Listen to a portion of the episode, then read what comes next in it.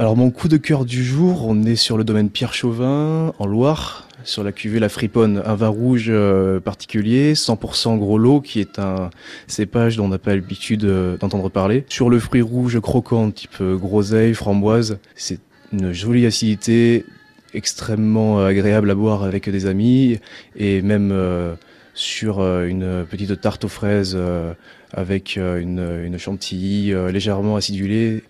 C'est vraiment un délice. Sur le prix, on est autour des 12 euros.